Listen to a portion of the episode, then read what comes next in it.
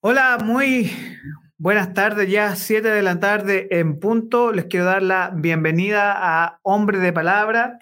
Hoy vamos a tener un programa que va a ser un bombazo, vamos a tener una conversación junto a Rodrigo Norambuena de Legado Ediciones, que vamos a conversar sobre eh, la censura que sufrió esta editorial en La Furia del Libro, ¿ya?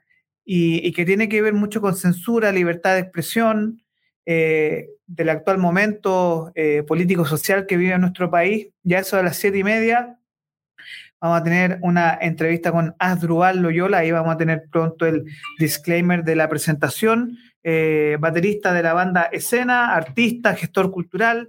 Así que vamos a conversar con él el día de hoy. Pero antes nosotros tenemos nuestra editorial del día de hoy, la cual se llama Libertad de expresión contra la censura. La libertad de expresión es un derecho humano fundamental que debe ser protegido y fomentado en todas las esferas de la sociedad. En la era digital, los podcasts se han convertido en una plataforma popular y accesible para la expresión de ideas, opiniones y de creatividad. Y esto también tiene que ver con que eh, las redes sociales, las librerías, las ferias de libros, eh, no pueden sino difundir las ideas tanto de la libertad, o el debate de ideas para por lo menos eh, discutir abiertamente las posiciones a favor o en contra de ciertas ideas. Sin embargo, en algunos casos se han levantado preocupaciones sobre la censura y las restricciones impuestas a los contenidos que nosotros enfrentamos en estos momentos, como la cultura de la cancelación. Esta editorial vamos a explorar ciertos aspectos que ponen y relevan la importancia de la libertad de expresión y argumentaremos en contra de cualquier forma de censura, tanto en el mundo de los podcasts como en el arte o como en la gestión cultural. La libertad de expresión es un derecho fundamental que permite a las personas expresar sus pensamientos, ideas y opiniones sin temor a las represalias. En el contexto de lo que son podcasts y ferias del libro, esta libertad se vuelve aún más vital, ya que brinda a los creadores la oportunidad de abordar a través de los libros o a través de la exposición en debate temas del interés público, debatir asuntos controvertidos y dar voz a aquellos que a menudo son marginados, silenciados en los medios de comunicación tradicionales. El hecho de tener este podcast y el hecho de difundir pensamientos distintos a lo que es la norma o lo tradicional demuestra que nosotros queremos ser un medio efectivo para el intercambio de información y la generación de discusiones significativas entre los habitantes de Chile y de América Latina. Estos programas, tanto podcast de entretenimiento, información, debate político, debate de ideas, tenemos como objetivo abordar diversidad de temas y estos enfoques nos permiten enriquecer tanto lo que es el mundo del podcast como el mundo de las comunicaciones y sobre todo que en Chile existen las libertad de ideas y que nuestro país no vive bajo un régimen totalitario o un régimen de ideas que impide que estas ideas de la libertad, el emprendimiento, la innovación y el desarrollo sean aplastados por otro tipo de pensamiento. La censura tiene efectos en la difusión de voces nuevas y perspectivas distintas para construir un mundo mucho más equilibrado entre aquello que es normativo o eh, provocador o aquellas ideas que, eh, o libros, podcasts, discusiones que pueden provocar nuevas formas de ver la realidad. Desafortunadamente, en el mundo actual, en algunos países y en torno a la censura y la regulación excesiva amenazan la libertad de expresión, tanto en el área de desarrollo de eh, editoriales, podcasts, entre otros aspectos. Algunos gobiernos y plataformas de streaming e inclusive ferias editoriales, como les sucedía a nuestros amigos de eh, Legado Ediciones, ponen restricciones a contenido, limitando así el derecho de los creadores a hablar libremente. La censura tiene consecuencias perjudiciales para la sociedad en general, ya que impide el flujo libre de ideas y la participación ciudadana informada. Es importante reconocer que la libertad de expresión no es absoluta y debe estar sujeta a ciertos límites como la incitación a la violencia o el discurso de odio. Sin embargo, estas limitaciones deben aplicarse de manera justa y proporcional, evitando cualquier forma de censura arbitraria sesgada. La censura puede tener un impacto negativo en la creatividad y la innovación. Cuando los creadores sienten que sus ideas son suprimidas o censuradas, es a lo menos probable que ellos se aventuren en territorios nuevos y desafiantes. La libertad de expresión fomenta la diversidad de opiniones y fomenta la exploración de nuevas ideas. Eso es esencial en el mundo de hoy, sobre todo para que nos transformemos en un país desarrollado y el desarrollo de cualquier sociedad.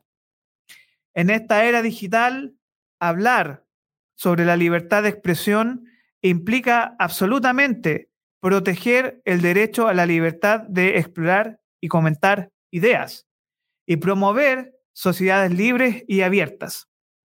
Fundamentalmente, abrir el debate de la libertad de expresión y difundir información es importante. Cualquier forma de censura en esta área amenaza estos principios fundamentales y debe ser combatida. Y es responsabilidad de sus ciudadanos y los potenciales gobiernos proteger la libertad de expresión y no apoyar la censura y sobre todo no caer en la tentación de transformar ideas democráticamente electas en regímenes totalitarios o regímenes que impiden que los otros podamos compartir ideas de manera libre, sin censura y en pleno uso de nuestra libertad de información y libertad de comunicación y sobre todo libertad de expresión. Esta es la editorial de Hombre de Palabra y les quiero dar la bienvenida a Rodrigo Norambuena, pero antes vamos a hablar de OITEC, ¿ya? OITEC, ¿qué es OITEC? OITEC es nuestro principal auspiciador de Hombre de Palabra y lo vamos a estar presentando en un ratito más. OITEC, soluciones divergentes para el mundo actual, soluciones tecnológicas. Se encuentra en Avenida del Valle 4389, esto es en Huechuraba, ya eh, Ciudad Empresarial Santiago, oiteclatam.com, ahí ustedes pueden encontrar toda la información de OITEC y ahora vamos junto a el invitado del día de hoy, nuestro primer invitado, Rodrigo Norambuena. ¿Quién es Rodrigo Norambuena? Sí, por lo que tenemos acá, director delegado de ediciones, y que queremos aprovechar esta instancia para conversar y saber más de lo que a mí me parece a plenas luces un acto de censura brutal.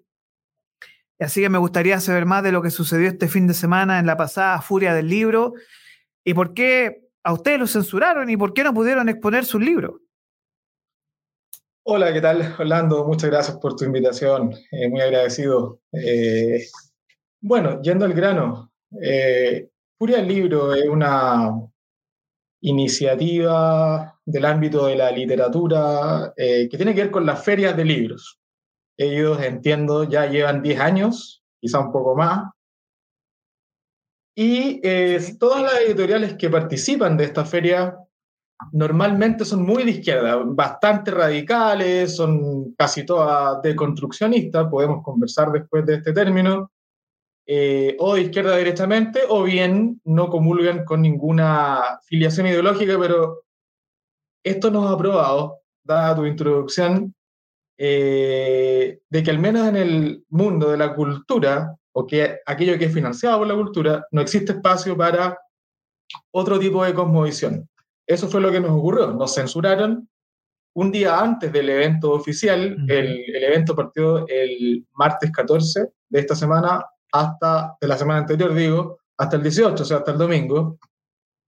Recibimos una llamada telefónica, eh, una de, nuestra, de nuestros miembros, Keren Delgado, eh, Santiago Lorca le comunicó de que otras editoriales y personas que participaban de la organización les incomodaba mucho nuestra presencia por nuestros títulos, eh, porque no, digamos, no, no cumplíamos con el espíritu de la furia del libro, que era otro. Básicamente eso significa que éramos de otra afiliación político-ideológica, de lo contrario no hubiesen dicho nada y nadie hubiese reclamado. Claro, porque eh, cuando, cuando tú dices de censura, es porque en el espectro de la otra editoriales, digamos del aspecto cultural, literario, lo que ustedes promueven, las ideas que ustedes promueven, son ideas que, más que decir de oposición a la furia del libro y los expositores, son ideas que generan a lo menos polémica y controversia en ese mundo, porque son ideas contrarias y que quizás generó para ellos eh, que eso me da un poco de lata, porque entendiendo lo que les pasó fue como que tú me estás explicando, fue un telefonazo nomás. Sí, bueno, fue un telefonazo, pero tú sabes que eso es muy informal. A partir de aquello pedimos un comunicado oficial y en ese comunicado oficial, obviamente que no fue público, sino hacia nuestro correo electrónico, ellos señalan de que este es el gran argumento que ellos tienen y que vale la pena que lo conversemos acá, de que no hubo conducto regular. Sin embargo, eh, nosotros tenemos un, contacto, eh, no sé si sea prudente que lo mencione, pero alguien dueño de editorial, y él no hizo este vínculo, eh, no, digamos que no, nos dijeron ya chicos, depositen los recursos pertinentes para su stand, depositamos los recursos y nos aceptaron. O sea, en aquel minuto no les importó el conducto regular. Resulta que les importó el conducto regular, ahora último, un día antes, es decir, el lunes 13, allí sí les preocupó el conducto regular, en circunstancias de que antes nosotros depositamos la plata, nos aceptaron previamente y ahora se quejan del conducto regular. Es mentira, porque vía telefónica nos dijeron, muchas personas están inquietas con su participación, con el título de libros que ustedes eh, tienen en carpeta, y queja básicamente. Eh, desconozco cuál será el, formato, desconozco cómo supieron de nuestra participación, pero el hecho concreto es que recibimos esta llamada y nos dieron de baja. Oye, pero es muy lamentable que ocurran estas situaciones.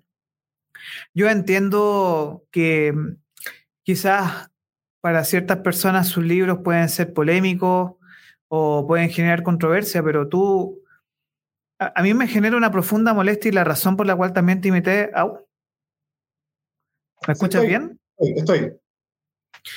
Y un poco lo que genera molestia de esta situación es que cuando tú censuras el debate de ideas y cuando tú censuras al otro simplemente por censurar, me genera una profunda molestia porque yo creo que en la cancha se ven los gallos. Y tú de verdad querías debatir con alguien por mucho que o el público o el que sea se ofenda, uno no puede andar haciendo cosas políticamente correctas, porque yo entiendo que el propósito de los libros de ustedes es precisamente abrir el abanico a posiciones distintas a lo normal, a lo normado, a lo, o inclusive ni siquiera a lo normal, sino que el objetivo de ustedes como editorial es remecerte el coco. y un poco eh, porque la serie de libros que ustedes, yo estuve revisando, aparte me llamó mucho la atención porque parte de los autores de ustedes es Vanessa Kaiser. Sí. Entonces, eh, eso también yo lo veo de la perspectiva que Vanessa Kaiser es una excelente académica profesional, es concejala por las Condes además, y que tiene un background eh, intelectual muy interesante y que a mí me gustaría leer su libro, que por ejemplo, ¿cómo se llama? Las mujeres del corazón roto. Que no te rompan el corazón. Y a mí personalmente me interesaba mucho porque tengo entendido que es una perspectiva distinta al mundo del feminismo también. Sí. Entonces, ¿cómo, ¿cómo es que ustedes, dentro de... Y, a mí me gustaría más que hablar de esta polémica que, disculpa, es bastante flight lo que les pasó a ustedes, bastante, bastante de poco nivel. Pero eso habla mucho de, quienes se presentan en esto, de que es una lástima porque tú tienes que permitir la libertad. Y sobre la libertad me gustaría saber qué es Legado Ediciones y qué tipo de libros y autores podemos encontrar en esta editorial. Sí, bueno, eh, hay varias eh, aristas desde las cuales puedo, puedo entrar en esta pregunta. Resulta que yo participaba antes de otra editorial hubo una ruptura y a partir de esa ruptura surge esta editorial este año. Legado Edición. sí, me parece que su nombre lo grafica bien. Nosotros pretendemos, creemos mucho en la trascendencia por sobre la inmanencia. Esto es filosofía, pero bueno, continúo. Creemos en, en, los en principios, creemos en, en lo que es la verdad, creemos en la libertad bien entendida, creemos en la virtud, creemos en la tradición clásica de Occidente y ciertamente esta tradición clásica de Occidente la filosofía aristotélica, la filosofía tomista, la alta literatura, y no lo digo alta en un sentido eh, a la usanza popular, sino que alta de lo que es literatura efectivamente. O sea, no es lo mismo Aradit que eh, Joyce o Proust. Es decir, hay literatura que es más o menos mala, literatura que es más o menos buena. Y hay grises, muchos matices.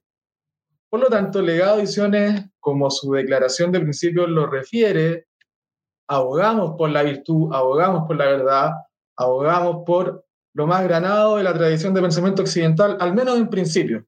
Obviamente, a partir de allí nos, nos situamos en nuestra realidad, que es Chile, y e intentamos eh, publicar e identificar autores que vayan en nuestra línea. Uno de ellos es Vanessa Kaiser.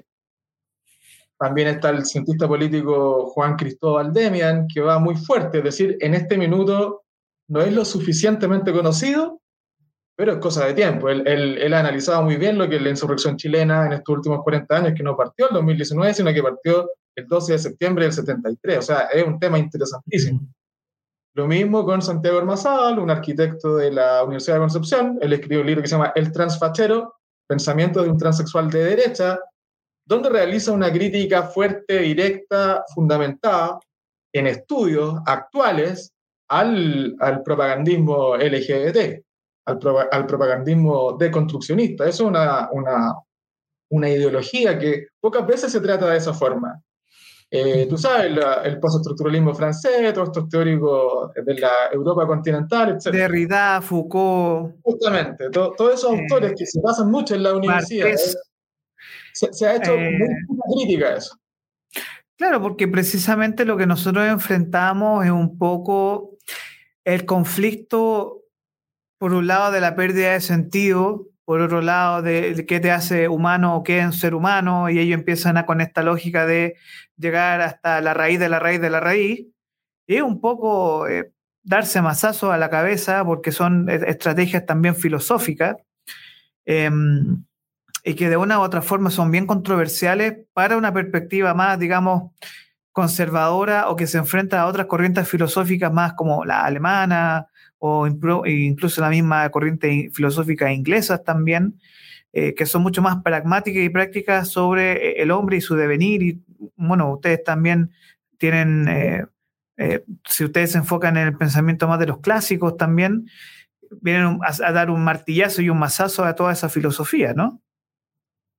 Sí, bueno, acá el, el tema de la filosofía es amplio, omniabarcante pero claro, justamente nosotros, al menos como editorial Legado Ediciones, nos oponemos con todas sus letras a las teorías de la deconstrucción. Sabemos que no es, no es una sola, sino que son varias. Eh, la performatividad de género de Judith Butler, nos oponemos a esa, corriente anticientífica. Podemos, digamos, después hablar sobre eso. Pero sí, pero usted abiertamente... del poder de Foucault, Básicamente nos oponemos a todas las corrientes de pensamiento de izquierda. Entonces, eso les causa terror a esta gente de la Furia del Libro, no pueden aceptar una editorial de esa, de esa línea, les inquieta porque es, apretar el dedo en la llaga. Mm. Es dar, dar, el dedo en la llaga. Eh, digamos que ellos se dieron cuenta que acá hay una, una casa editorial que es la antítesis a ellos y no pueden permitir que participemos. Entonces, yo los entiendo. Pero, a ver, ah, hay un concepto, y aquí vamos, como tú dices, tú meter el dedo en la llaga. Sí. Agustín Laje, batalla cultural. Sí. que ese es como el tema background y que es como viendo a Vanessa Kaiser y viendo muchos eh, Milley, Laje y varios, que el concepto de la batalla cultural entre eh, el mundo occidental, las ideas de la creencia occidental frente al progresismo, frente a... hay un concepto que, a mí me encanta, que yo trabajo mucho, que es em, minorías representadas o eh, mayorías conservadoras y minorías progresistas. Y en tanto minorías, minorías que se apropian de discursos y del poder eh, y que de una u otra forma están en contra de estas mayorías conservadoras, ¿no? Sí, bueno, claro, el, concepto de batalla cultural lo acuña ahí, eh, o al menos lo populariza Agustín Laje, porque esto viene del, mundo anglosajón, el, la, la culture war, la, guerra cultural. Pero claro, en el mundo hispanoparlante, uno, yo diría que el que más lo populariza es él, aunque viene de antes. A mí no me gusta mucho, prefiero me gusta más guerra cultural. Encuentro que batalla es una cuestión más bien contingente, pero se entiende y, lo, lo, valoro. Eh, en cuanto a la idea de que las, mayorías, ¿cómo dijiste? ¿Mayorías cuánto? Mayorías conservadoras, minorías progresistas. Ciertamente, porque estos, estos círculos siempre tienen un eco en reductos universitarios, en reductos de minoría, eh, en la las disidencias sexuales, en, los márgenes. Sabes que ellos siempre, ellos trabajan en el, en el, tema del proceso de subjetivación y siempre son los márgenes a los cuales ellos van apuntando. Entonces, atacan la centralidad, atacan al hombre blanco heterosexual, atacan la urbe, atacan la razón, el sujeto cartesiano de la, de la modernidad. Entonces, todo ese cuento esta gente que es de libros, conectándolo con el propósito de la entrevista, ellos ya cachan, se dan cuenta, advierten que hay una amenaza, una editorial que ya tiene la antena parada, entonces dejémoslo fuera de estos tipos porque si no van a vender libros, se van a hacer más conocidos y te van marginando. Pero ciertamente, o sea, eh, Agustín, Vanessa, todos estos autores que han ido haciéndose conocidos poco a poco, y, eso es muy bueno, eh, son una amenaza. Entonces las editoriales que toman sus textos y los publican y los dan a conocer, también son una amenaza. Oye, pero ¿no crees tú que también hay ahí una victoria personal tuya de decir, ¿sabéis qué? Estos tipos, disculpa la expresión, pero eh, están tan cagados de susto con mis ideas que me tuvieron que censurar? Sí, no, claro, más, que algo personal, entiendo tu pregunta de todos modos, es un es, como dulce y agraz. Agraz en el sentido de que no pudimos participar y dulce en el sentido de que justamente estos tipos están allí al menos preocupados. Entonces es un trabajo en conjunto. Yo, por supuesto, no estoy solo, estoy con Keren, estoy con Eduardo, estoy con otros socios, Eric también, Mónica, en fin. Eh, claro, hay un aspecto positivo dentro de, de la GRAF que es que no pudimos participar, pero, pero sí, efectivamente, hay un, un tema allí de que recibimos mucho apoyo. De hecho, esta entrevista surge desde aquello también. recibimos muchos mensajes, mucho apoyo. Eh, las ventas se han incrementado, entonces, claro, justamente.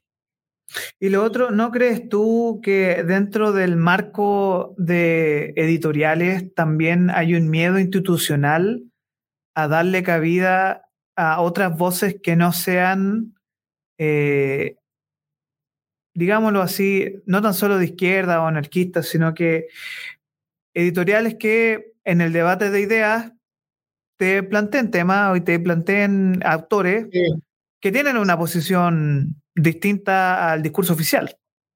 Mira, yo creo que acá, eh, respondiendo muy directamente a tu pregunta, en el, en el ámbito de, del financiamiento, en el ámbito de eh, los departamentos culturales de Estado, en el ámbito de los organizadores, en este caso en particular, el organizador, Santiago Lorca, es de izquierda y ciertamente él no nos quiso dejar participar y punto, ya. En ese caso particular fue así de simple. Ahora, en un plano institucional, me parece que incluso la centro derecha y los sectores de centro y todos aquellos que participan del aparato público le tienen miedo a algo que es lo siguiente, la ultraderecha. Tienen miedo a esta idea, a los únicos que hacen frente a, lo que hemos conversado recién, a la deconstrucción, al movimiento feminista, al movimiento LGBT, a la corrección política, etcétera, etcétera, como hemos dicho. Entonces, incluso, incluso gente que no es de izquierda sucumbe y les compra a los izquierdistas radicales, es decir, este fantasma de la ultraderecha. O sea, ¿qué, significa la ultraderecha? Entonces, eh, es complejo porque las instituciones de Estado en su conjunto, en su conjunto están en contra de eh, este tipo de autores, este tipo de editoriales, se asustan, digamos.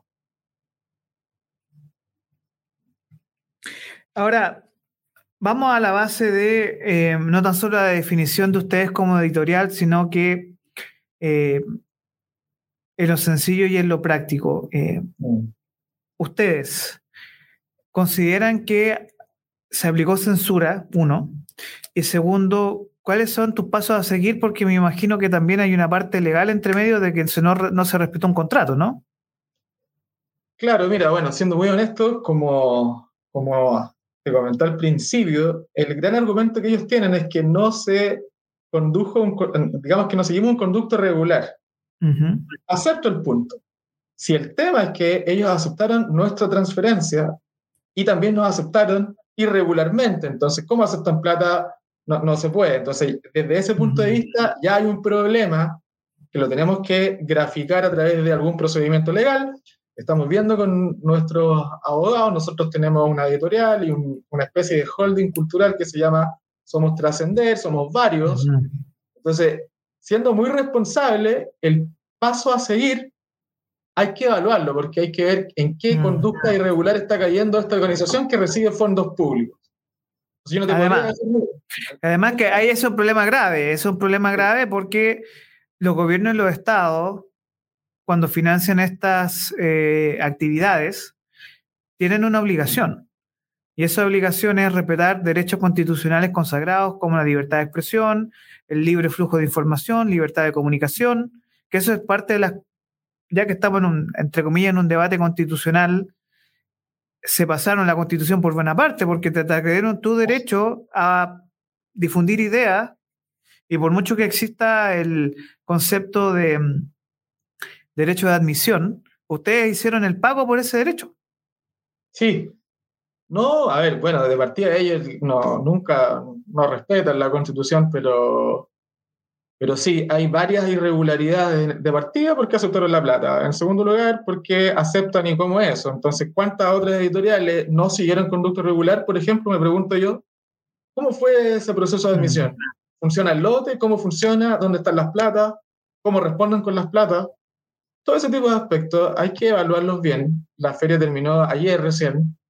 Eh, sería muy imprudente que reaccionar, no sé, con una demanda, cuánto tú, no, estas cosas hay que verlas bien, pero por ahora eh, reaccionamos con, un comunicado contando más o menos lo que ocurrió. Hemos hecho las consultas pertinentes con nuestros abogados, con otros abogados también, con gente que ha pasado por esto, ha tenido experiencia.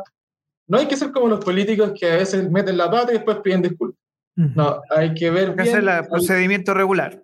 ¿Cuál es el, claro, eh, claro, y conectándolo con lo anterior, nosotros no, seguimos ese conducto regular porque no sabíamos que existía. Nosotros simplemente nos dieron la cuenta, depositamos esa cuenta, probablemente nosotros pensamos, de hecho, pensamos, este es el conducto regular. Este es el conducto regular, pues sí. eso, también, pero eso, eh, hay, una, hay un nombre que eso se llama estafa. Claro. Ese es el nombre, el nombre real de lo que ustedes les pasaron que lo estafaron. Sí, Claro, en, en, en, muchos sentidos nos estafaron. Ahora, ¿qué nos respondieron? Que nos van a devolver la, la plata, bueno, mínimo que nos devuelvan la plata. Eh, pero, pero claro, acá, al menos desde el punto de vista de estrategia, y como hablábamos también recién, en algún sentido nos suma, en el sentido de que nos censuraron. De hecho, el, el día jueves tenemos una entrevista con un autor nuestro en agricultura, agricultura tiene harta llegada, vamos a denunciar el hecho Así que nada, ojalá se sepa al menos eh, en algo esto lo que ocurrió. Oye, Rodrigo, un poco para ya acercándonos hacia el fin de lo que es esta entrevista, que yo, quedo con muchas preguntas en el tintero porque si hay algo que a mí me interesa. sí. desafortunadamente estamos ahí a la, espera de, de, que se nos sume nuestro segundo entrevistado el día de hoy. Pero un poco para que podamos comprender qué sería esto desde tus palabras, desde su definición, lo que sería la, la ultra, pero la ultraderecha, en, en el sentido, ¿cómo, definirías, ¿cómo lo definirías tú? Porque, porque, claro, estamos muy acostumbrados a un discurso más progresista, como que eso es como lo más, más común de escuchar. Pero, ¿cómo definirías tú para las personas que nos están viendo el día de hoy, eh, aparte de esta censura a tu emprendimiento, lo que sucedió con con el, contigo la furia, este concepto de ultraderecha. claro, separaría esta respuesta en dos aspectos. Uno, nosotros trabajamos con un politólogo de la Universidad Católica, tiene sus respectivos magísteres y todo lo demás. Él analiza el concepto de ultraderecha y él entrega una definición profunda y él llega a la conclusión de que no existe. Bueno, dicho esto, te doy mi respuesta. Básicamente, la ultraderecha son todos aquellos sectores impertérritos que van al choque que no sucumben ante el escenario imperante y se opone a la izquierda en todos sus aspectos, cultural, político, ideológico, suma y sigue. Entonces, la ultraderecha es gente de bien, a mi modo de ver, que se opone a los elementos nocivos de la filosofía, a los elementos nocivos de la política, a la izquierda radical. Todo aquello que se opone a la propaganda de izquierda es ultraderecha porque a ellos no, no les molesta la centro derecha, si la centro derecha acata todo lo que ellos dicen. Entonces, cuando encuentran a alguien que se opone firmemente, eso es ultraderecha. Santiago Abascal en España, Giorgio Meloni en Italia, Donald Trump en Estados Unidos, Javier Milei en Argentina, hasta cierto punto Cast acá en Chile. Eso es un tema en sí mismo, pero básicamente, y redondeando la pregunta, ultraderecha es todo aquello que le molesta a la izquierda. Así definiría yo lo que es ultraderecha.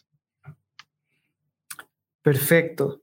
Entonces, em, Rodrigo, día jueves te escuchamos en Radio Agricultura. ¿En qué programa en específico van a salir ustedes? Mira, desconozco cómo se llama el programa, pero es a las 11 eh, con la periodista Rosario Moreno Concha. Es bastante conocida ella. El día jueves. Ah. Sí. Buenísimo. Eh, a ustedes van a seguir entonces el domingo, van a hacer la entrevista porque ella tiene los programas los días domingo, creo.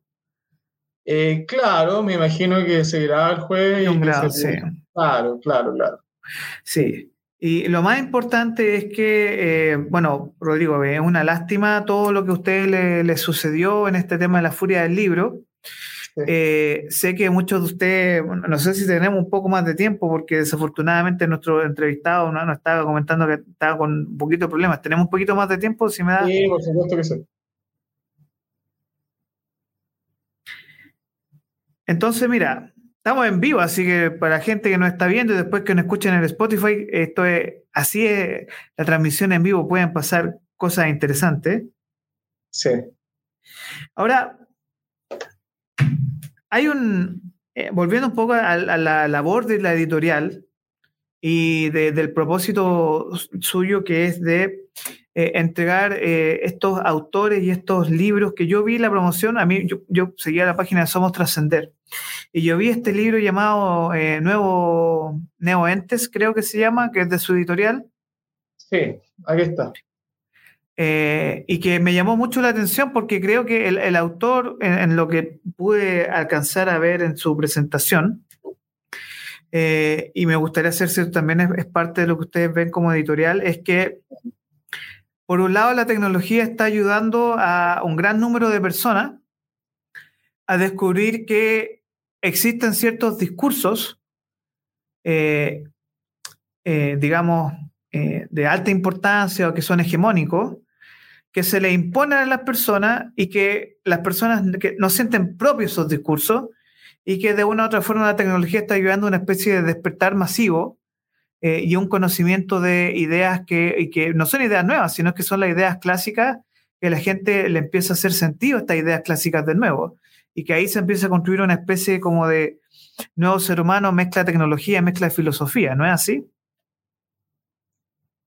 Sí, no logré identificar muy bien la pregunta, pero bueno, la tesis de Miklos Lucas eh, es que las tecnologías convergentes, la nanotecnología, nanochips, suma y sigue, eh, plantean un desafío muy complejo para el ser humano porque en el mediano, incluso corto plazo, pero también sobre todo largo plazo, podemos como, como raza Homo sapiens sapiens quedar subyugados por, por, neoentes. De hecho, así se llama el, título del mm. libro.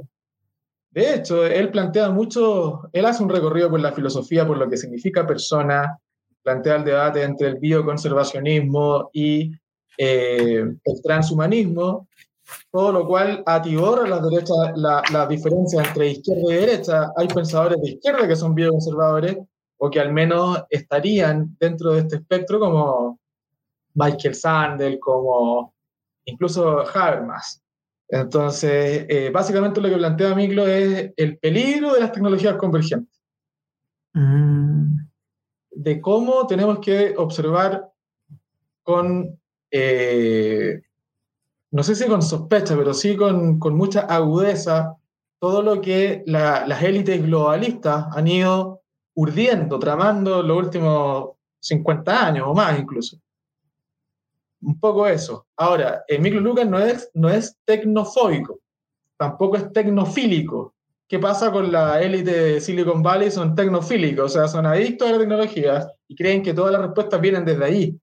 No, Miklos Lukács, de hecho, es experto en, tecnología, tiene doctorado, magíster en, en, ese, en esa línea, y como, como conoce, te plantea el, el dilema de la tecnología, de todo aquello.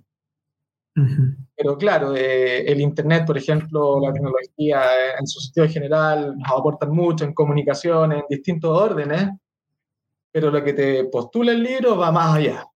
¿Cómo podemos como humanidad ser relegados y subyugados por, bueno, por, por, los neoentes, como él plantea?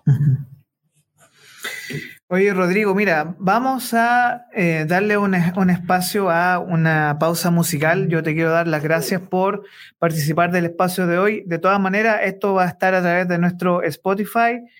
ya está saliendo en YouTube y luego eh, vamos a ir a, enviarte esta entrevista para que la puedas difundir y compartir con eh, algunos extractos ahí para que podamos, puedas tener esta información. De verdad, agradezco mucho tu tiempo.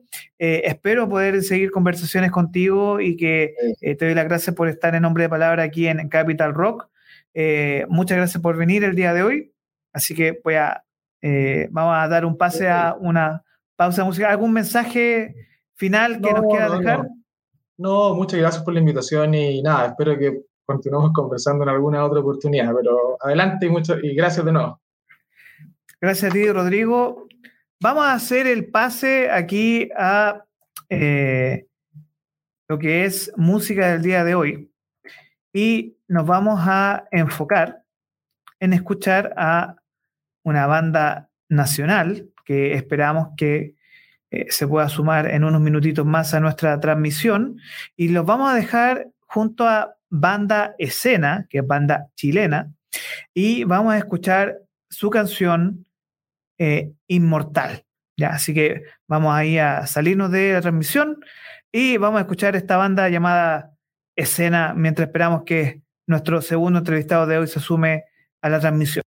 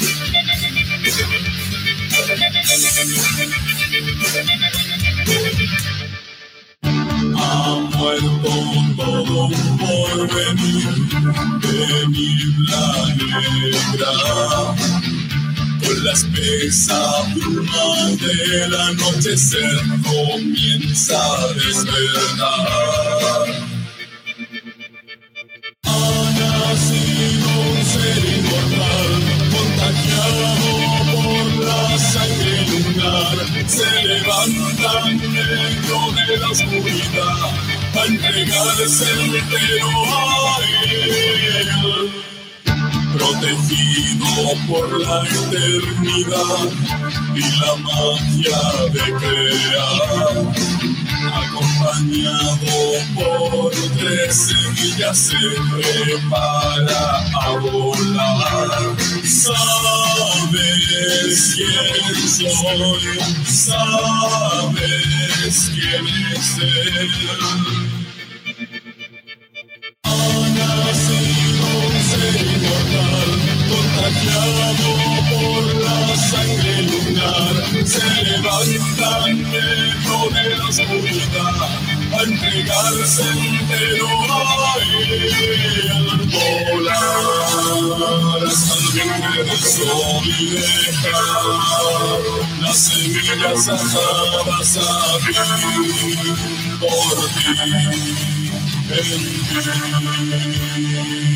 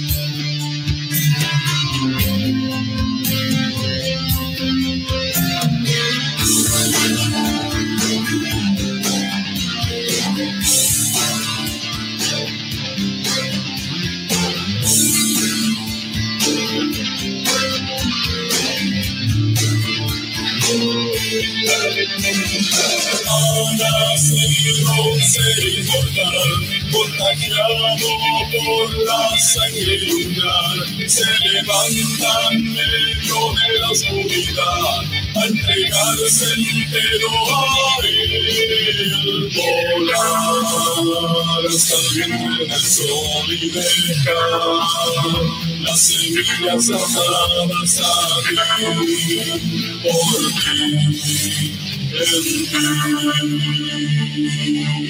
ti.